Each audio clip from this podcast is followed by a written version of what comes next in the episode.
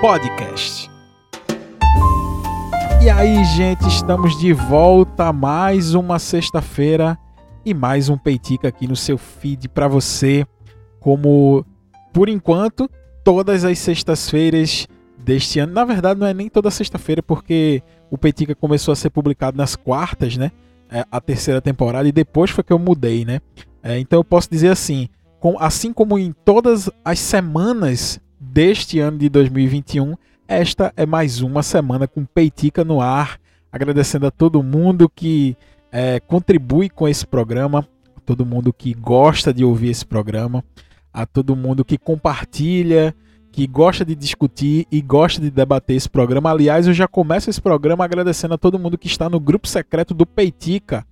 Finalmente colocamos em prática, inclusive se você ouve o Peitica e não está nesse grupo secreto do Peitica, saiba do seguinte, é free, meu amigo, é de graça.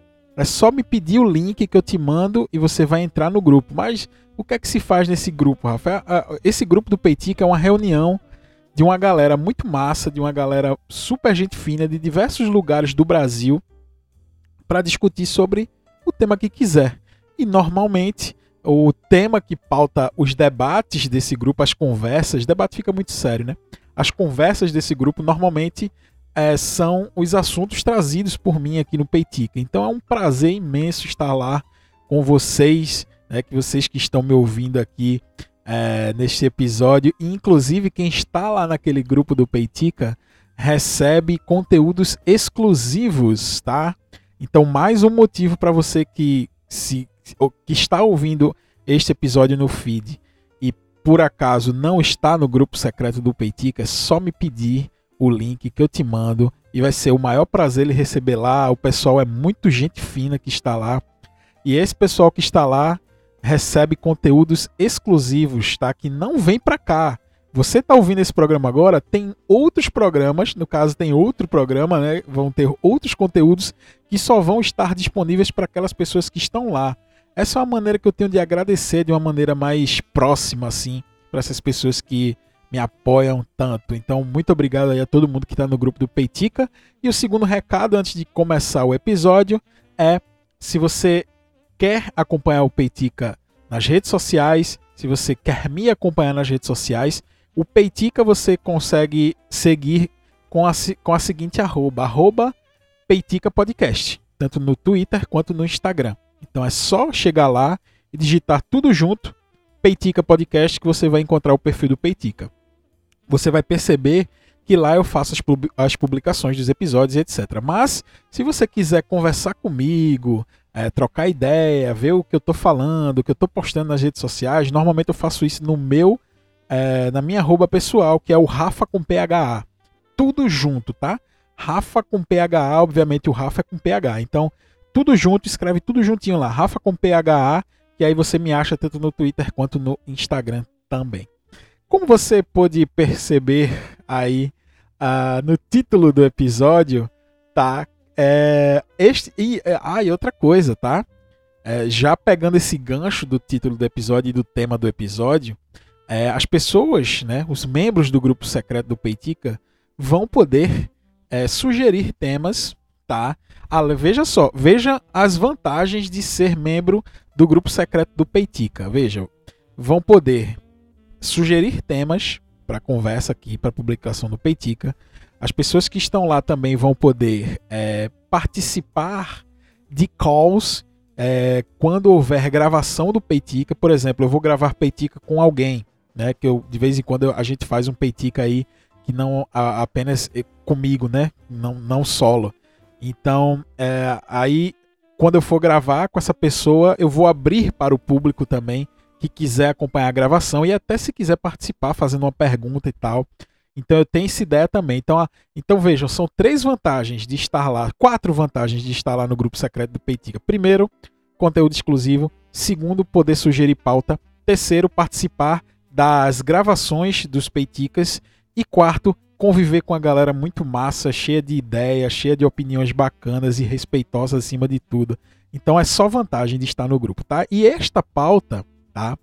Deste episódio de hoje, inclusive foi sugerido por uma membra, por um membro do grupo, né, que é a Dani, a Dani Souza, Amazona Nerd. Um dia a gente estava conversando lá no o, antes, de, foi até antes de fazer o grupo do Peitica, e aí ela levantou essa questão, né, a, essa questão dos boatos, né? Porque hoje a gente fala muito de fake news, né? Esse tema é um tema atual, é um tema que é, até, vou falar baixinho aqui, decide até a eleição, né? Esse tema da fake news tem, tem, tem pessoas que defendem, eu sou uma dessas pessoas que é, defendem a tese de que algumas fake news ajudaram, inclusive, a, a criar um cenário, criar um quadro né, que favoreceu determinados candidatos. Para não falar no singular, né, de, é, favoreceu determinados candidatos justamente pelo fato de criar um universo paralelo onde tudo acontece lá. Então, fake news é um tema que a gente convive hoje em dia, é um tema que inclusive está sendo bastante é, estudado, né? Porque afinal, ano que vem nós temos novas eleições presidenciais e a gente precisa discutir com muita calma, com muita serenidade, como a gente vai encarar, porque a gente, é, em teoria, nós aprendemos, né? Como foi em 2018. Em 2018 foi uma bagunça completa. Assim, o que se dizia é, foi lançada fake news ao vivo, assim, no jornal nacional, né? Foi lançada uma fake news ao vivaço, assim. Então, é, é de se, é, é de se é, ficar atento para as próximas eleições de 2022. Porém, neste, neste episódio nós não vamos falar necessariamente de fake news. Nós vamos falar sobre o pai das fake news, o, é, o que a gente considera o pai das fake news, que é o boato. Tá? Todo mundo já deve ter ouvido essa expressão. Né? É, inclusive, toda cidade tem os seus próprios boatos. Né? Porque, por exemplo, aqui em Vitória, a é, cidade do interior principalmente, né? Ela é recheada de boatos. É, principalmente quando é quando o boato vem em forma de fofoca, né? Mas neste caso, é, nós não estamos falando exatamente sobre fofoca, sim sobre temas que foram pautas é, aqui, né, na cidade ou em outras cidades e que até a nível nacional, vocês vão ver que eu vou trazer, e até internacional, veja só. Vou trazer aqui para a conversa. Então, aqui, por exemplo, em Vitória, quando eu fui separar essa pauta aqui do Peitica para fazer e para gravar esse programa, eu fiquei pensando, caramba, o que é que marcou, me marcou, né? Porque assim, o boato ele é fruto de, de, de épocas, né? É, e aqui na minha cidade, pelo menos na, na minha época, uh, ao, ao, qual eu vivi, sei lá, a minha infância, adolescência, juventude, algo assim, eu acredito que vocês já tenham ouvido falar da gangue de sequestro de criança, né? Que, assim, teve um, um período de tempo que eu ia para a escola e a minha mãe me recomendava muito assim, olha, tome cuidado porque é, ande sempre com seus amigos, não vá para locais afastados, sempre ande por lugares movimentados, porque tem um pessoal aí que está indo na porta do, das escolas e sequestrando criança para fazer tráfico internacional de órgãos, né? Tira os seus órgãos e manda para, sei lá, seja para qual for lugar. E isso era muito forte, né? Um, um determinado período da, da, da, da, da minha infância, da minha adolescência, né? Isso foi muito presente. Eu lembro demais assim das pessoas falando, recomendando, inclusive casos que passavam na televisão. Eu não sei, eu não tenho a recordação se foi exatamente durante o período, porque por exemplo, teve um caso muito famoso que inclusive virou um podcast muito famoso que por exemplo, o caso Evandro, né, que feito pelo Projeto Humanos do Ivan Mizanzuki. É, ele tratou sobre o caso de um desaparecimento de um menino, né, o menino Evandro, na cidade de Guaratuba. E, e, e, lá, nessa região, foi, foi notado diversos casos de desaparecimento de crianças, inclusive dentro do próprio uh, podcast que trata sobre o caso Evandro, ele fala também sobre, sobre outro menino, eu acho que é Leandro Bossi, algo assim. E, inclusive, fica a primeira dica aqui desse Peitica, Globoplay quando uh, eu tô muito viciado em Globoplay ultimamente, né, por causa de Rock Santeiro, mas é, na Globoplay tem o documentário do caso Evandro. Veja que sensacional. Um podcast, tá? Um podcast se transformou em série de TV.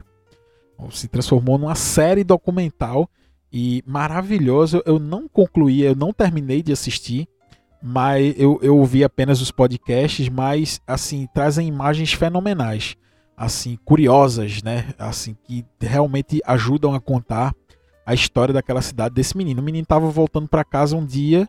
É, na verdade, ele tinha ido para a escola, esqueceu um videogamezinho em casa, foi buscar e nunca mais voltou. Né? E aí conta-se a história desse, do caso desse menino e tem uma série de coisas. Aí se envolve é, pessoas que diziam que, é, é que estavam envolvidas em rituais macabros para retirar órgãos e etc. Então, é, a, eu acredito que a partir de casos como esse, é, que aconteceram um pouco mais ao sul do Brasil, né, como o próprio caso Evandro, o próprio caso do Leandro, é, e aí isso reverbera para toda uh, para todo o país, tá? Então aqui na cidade eu me recordo muito da minha mãe me recomendando assim, ó, fique, enfim, né, todas aquelas recomendações que eu falei, né, de, de não ficar sozinho, de não ir só para a escola, outros tempos, né? Outro caso também de um boato muito forte que aconteceu era na questão dos jogos de RPG. Não sei se vocês se recordam. Aí já é uma lembrança um pouco mais específica minha, porque teve também um caso de uma criança que teria sido assassinada por conta de jogos de RPG no cemitério e tal, e depois ficou provado que foi uma matéria sensacionalista. Mas eu lembro de um dia que a minha mãe estava é, mexendo nas minhas coisas, arrumando meu quarto, sei lá, ela achou um livro de RPG. E era um livro do Vampiro, a Máscara, né? Um, um, um, especificamente de um, de um jogo, né? Que o, o, RPG é um jogo, né? E o Vampiro, ele tem... É, você, você participa de clãs de vampiros, tem toda uma ritualística ensinando a fazer rituais. Tudo pro jogo, tá? Nada real. E aí minha mãe viu aquele livro ficou ah, impressionada, porque meu filho agora está nesse caminho. Mas era só um jogo, só que o Fantástico passava matérias falando mal desse jogo. Enfim, foi outro boato muito forte aí também quando surgiu. Outro boato bastante específico aqui da minha cidade, por exemplo, é fuga de presidiários aqui, porque aqui na minha cidade ele tem, ela tem uma uh, tem uma cadeia, né? E também tem uma, um centro para menores de idade. É, eu acho que é a antiga FEBEM, não sei se era FEBEM também que se chamava aqui, mas se mudou o nome, né, e tal. Não é nenhuma prisão, é um centro de reeducação para jovens, né, pra, enfim, para jovens e crianças. E aqui na minha cidade tem um centro desse que fica até afastado num sítio. Eu não me recordo exatamente o sítio que é, mas assim, vez ou outra acontece de de repente, agora é no, nos grupos de WhatsApp, né? Mas antigamente era no boca a boca, assim, dizer, ó, oh, todo mundo vai para casa, se tranca em casa porque teve rebelião lá na FEBEM. Ah, nessa casa aí de detenção. Não é, não é bem detenção a palavra, mas enfim, teve rebelião na FEBEM. E aí eu, eu lembro, é, quando eu era até mais jovem também, é, que teve culminou na, numa, na, eu, eu, não, eu não me recordo se foi naquela questão do, do racionamento de energia que a gente teve lá atrás, que a gente está na iminência de ter outra agora, mas eu lembro que tava com esse problema de fal, faltar energia e aí culminou também num, numa, por coincidência de ter uma fuga de menores também dessa, dessa fundação, acho que é a Fundação Casa se chama hoje em dia, enfim. E aí é, o pessoal sempre diz, ó, eles estão tocando terror aí na, nos bairros da cidade, até na, no centro da cidade eles estão realizando assalto e não sei o que, e todo mundo se trancava dentro de casa, era aquela, aquela coisa assim que a gente ficava muito assustado quando era pequeno. Eu lembro, às vezes estava brincando na rua assim, de jogar bola, futebol. Eu lembro da minha mãe gritando: Ó, oh, vamos entrar porque estão dizendo aí que houve fuga lá da, da fundação, então vamos se precaver. E aí ficava aquela coisa aí, a, o, o, meu pai ligado, né? Enfim, porque eles diziam que pulava o muro do quintal, eu ficava morrendo de medo com esses boatos. É, outro, outra coisa muito específica que, que tinha aqui também na minha cidade, é, eu estudava numa escola, é, quem é daqui de Vitória vai poder é, saber qual é, que é a Mariana Malha, inclusive eu moro bem pertinho dela.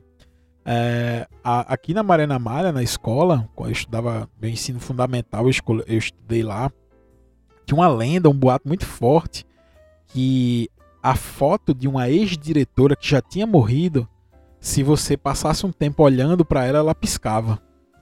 E aí tinha esse boato e, e essa foto ficava justamente no corredor de entrada da escola.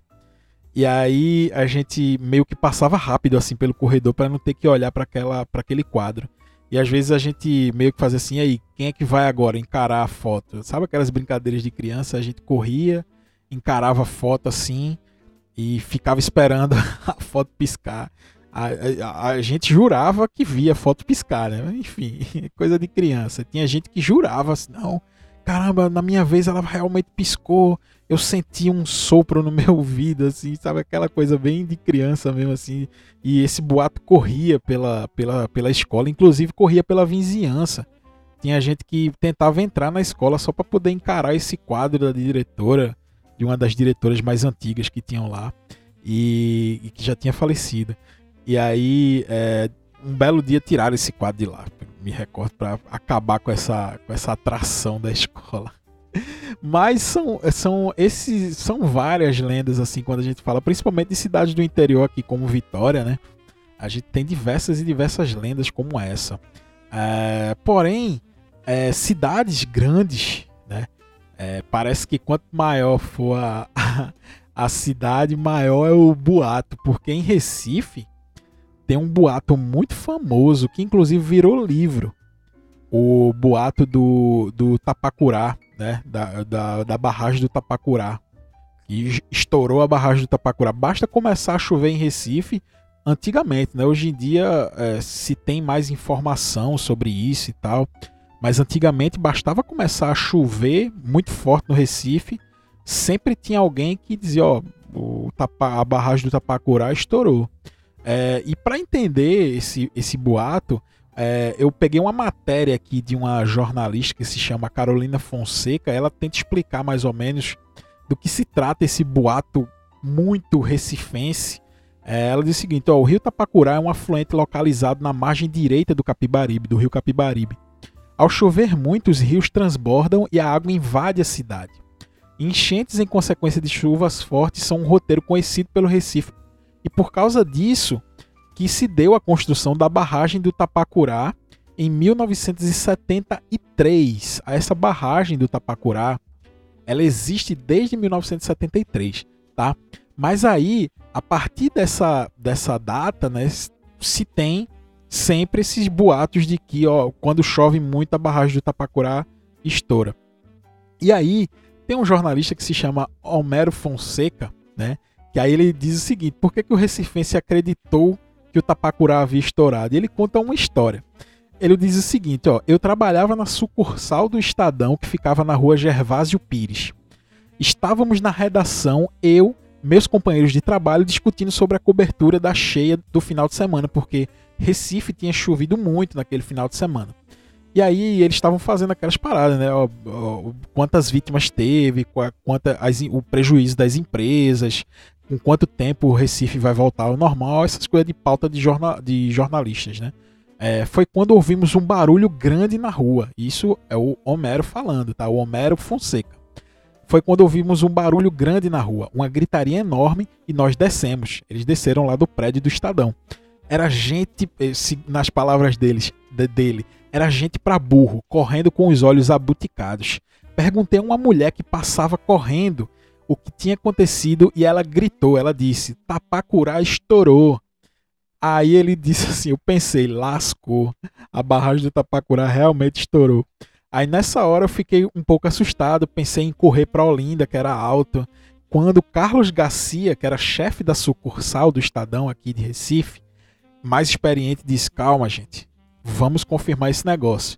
E aí eles foram lá e começou a ligar para a Defesa Civil, para o Corpo de Bombeiros e tal.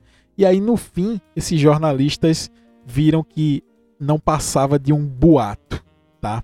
E aí, é, esse boato, né, que aconteceu no ano de 1975, dois anos após a, o, a construção da barragem do Tapacurá, tá?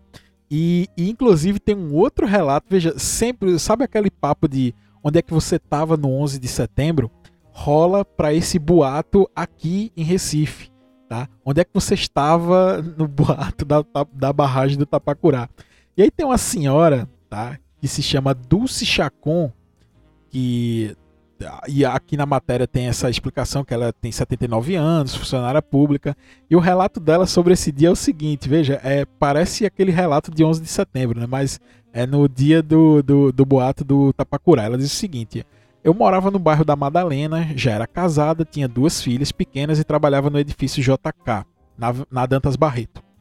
Houve uma cheia e a gente foi embora para casa do meu irmão, que morava em Boa Viagem. Depois, outra cheia. Um dia eu estava trabalhando e meu marido ligou para mim dizendo que eu descesse porque ele já estava no carro com as meninas e um monte de coisa dentro do carro e tinha um boato na cidade que o, que o Tapacurá tinha estourado e ia acabar com tudo.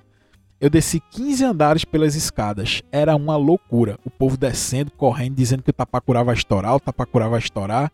Fomos novamente nos abrigar na casa do meu irmão e o que se via na rua era gente apavorada, correndo com trouxa de roupa na cabeça, sem saber o que fazer. Acidente de carro, é, carros se chocando um contra os outros porque o pessoal estava tentando fugir daquele da, da, das águas do Tapacurá que iriam invadir Recife. Ela disse que parecia um cenário de fim de mundo. Depois, veja que absurdo. Depois fomos tranquilizados pela TV e pelo rádio de que era apenas um boato. Essa foi a essa foi a a, a descrição do dia do boato, do, da, do estouro da barragem do Tapacurá, por essa senhora que se chama Dulce Chacon. E isso, gente, é, essas, esses boatos em to, acontecem em todo mundo, inclusive a nível nacional. Por exemplo, você lembra de um dia, tá? Eu vou até dizer, quer dizer, você pode até não lembrar, mas você já deve ter ouvido falar. Eu me recordo como se fosse ontem. Fantástico, é, uma matéria de 1995 que ela mostrava uma autópsia de um ET. Que em teoria tinha essa fita que eles estavam exibindo no Fantástico era uma fita de 1947 com essa suposta autópsia de um ET lá em Roswell, né, na área 51 e tal. E quando eu vejo essas imagens me causam, me causam calafrios até hoje. E eu deixa eu tocar só um trechinho para vocês sentirem, para quem não teve contato com isso ainda, para quem não sabe do que eu estou falando, mas quem tem mais ou menos a minha idade vai lembrar. Vejam só. Você vai conhecer o filme. As imagens são fortes e podem impressionar pessoas mais sensíveis.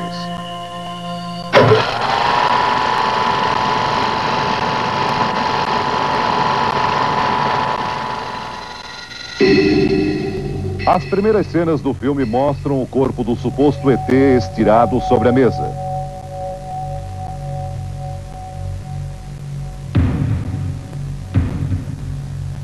É muito assustador. Ele tem uma forma humanoide: crânio, tronco e membros.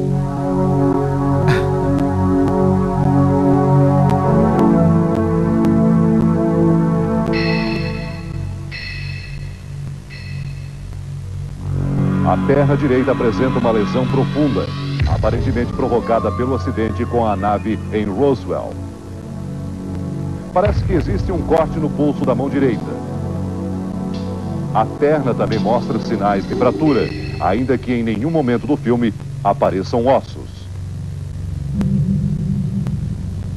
É um corpo sem pelos, com o crânio desproporcional e um abdômen proeminente aparece uma pessoa vestida com um traje especial. Talvez uma precaução contra a radioatividade. Ela examina o ferimento da perna. Caramba, eu tive muito medo disso. E depois verifica que as mãos e os pés têm seis dedos. Eu tive muito medo disso, é sério. Esses vídeos estão. Esse vídeo está disponível no YouTube para quem tiver curiosidade aí de retomar essa memória. Eu lembro que quando o Fantástico passou isso, foi um absurdo assim no outro dia da escola. Todo mundo só falava dessa parada. Todo mundo só falava dessa parada. É, e as imagens elas são chocantes assim, porque caramba, era um ET, o ET tava ali. Até então a, a, a TV ela explorava bastante essas coisas de ET e tal, só que era sempre coisas assim, tipo, ah, coisas luminosas no céu é, naves voadores, discos voadores, né, objetos voadores não identificados. Pela primeira vez a gente estava vendo um ET ali deitado e alguém estava fazendo uma autópsia. Só que não, só que não.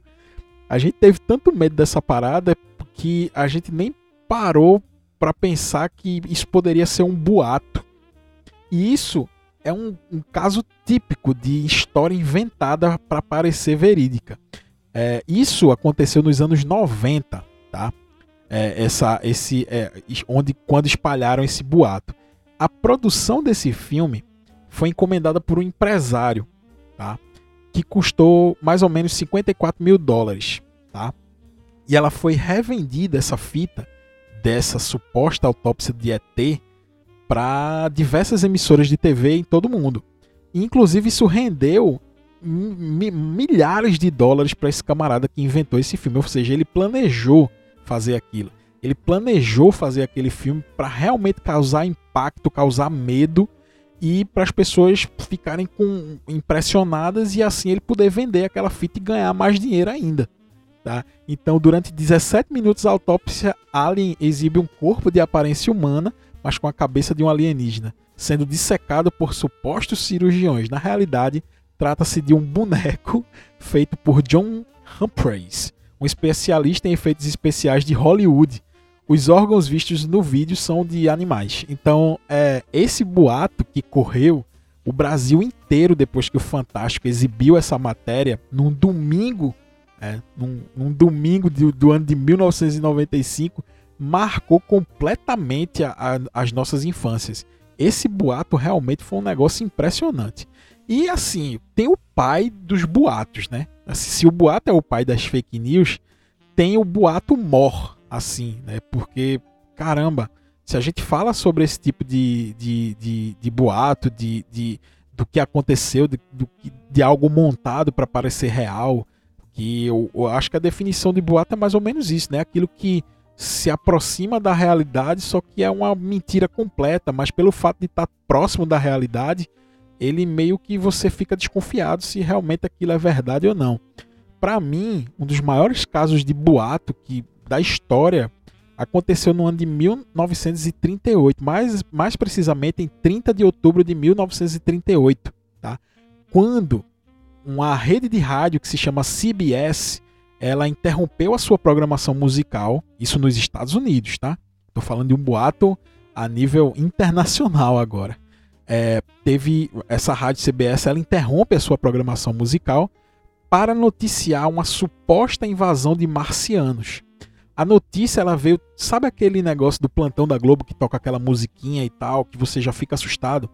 A rádio tinha mais ou menos uma vinheta tipo dessa assim, quando tocava era porque algo grave tinha acontecido. E eles usaram essa vinheta e tal, ó, notícia em edição extraordinária. Só que na verdade não tinha, óbvio que não tinha invasão de alienígena, de marciano, coisa nenhuma. Na verdade, era o começo de uma peça de rádio-teatro que não só ajudou a CBS a bater a emissora concorrente, que era a NBC, como também desencadeou pânico em várias cidades norte-americanas. A invasão dos marcianos durou apenas uma hora, mas marcou definitivamente a história do rádio. Eu estou lendo uma matéria aqui do, do DW, né, que é uma agência de notícias que conta essa história.